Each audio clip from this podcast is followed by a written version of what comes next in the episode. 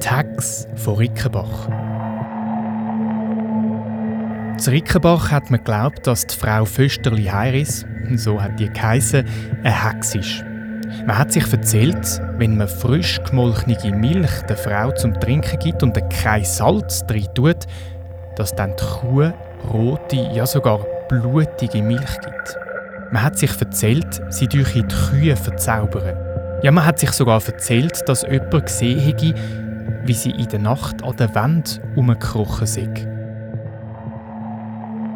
Ja, und überhaupt hat sich die Frau amix komisch benommen. Nie ist sie mit den anderen zur gleichen Zeit arbeiten und sie hat Nastücher um den Kopf gedreht. Manchmal da hat sie sogar mehrere Nastücher um den Kopf gebunden und dann, so hat man sich das erzählt, ist das Wetter schön geworden.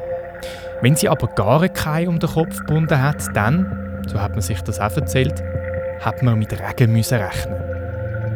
Und man hat auch gemunkelt, sie könne erst dann sterben, bis ihre Tochter auch eine Hex wird und ihre Aufgaben übernehme.